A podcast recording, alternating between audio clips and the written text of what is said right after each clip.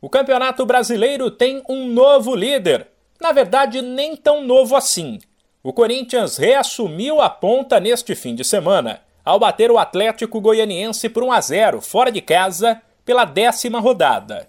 De novo, o Timão não jogou tudo o que se esperava, mas foi eficiente para buscar os três pontos e também contou com a sorte. Isso porque, para pular da terceira posição para a ponta da tabela, ele precisava ainda torcer por um empate entre Palmeiras e Atlético Mineiro, até então líder e vice-líder. E foi o que aconteceu. Em um jogo movimentado, mas também pegado, cheio de faltas no Allianz Parque, Verdão e Galo ficaram no 0 a 0. Outra partida de destaque do fim de semana aconteceu no Maracanã, onde o Lanterna Fortaleza, que ainda não tinha vencido nenhuma no Nacional, bateu o Flamengo por 2 a 1 e fez a crise voltar ao rubro-negro. Aliás, o outro grande do Rio que jogou também se deu mal. Fora de casa, o Fluminense perdeu para o Juventude por 1 a 0. Estacionado nos 11 pontos, o tricolor é verdade, está a 3 do G4, mas também está a 2 da zona de rebaixamento. Dois times que se deram bem na rodada foram América e Inter. O Coelho bateu o Cuiabá por 2 a 1 enquanto o Colorado fez 2 a 0 no Red Bull Bragantino.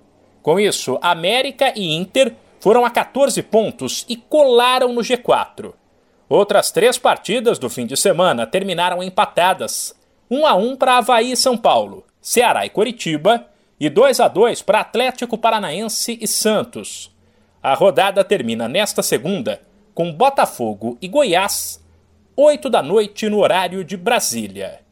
A classificação de momento do brasileiro é a seguinte: o Corinthians é o líder com 18 pontos, depois vem Palmeiras e Atlético Mineiro com 16 e com 14 pontos tem Curitiba, América, São Paulo e Inter.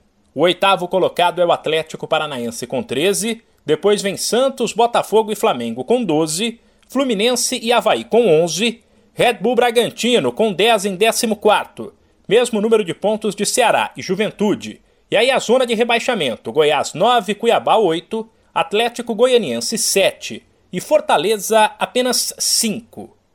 De São Paulo, Humberto Ferretti.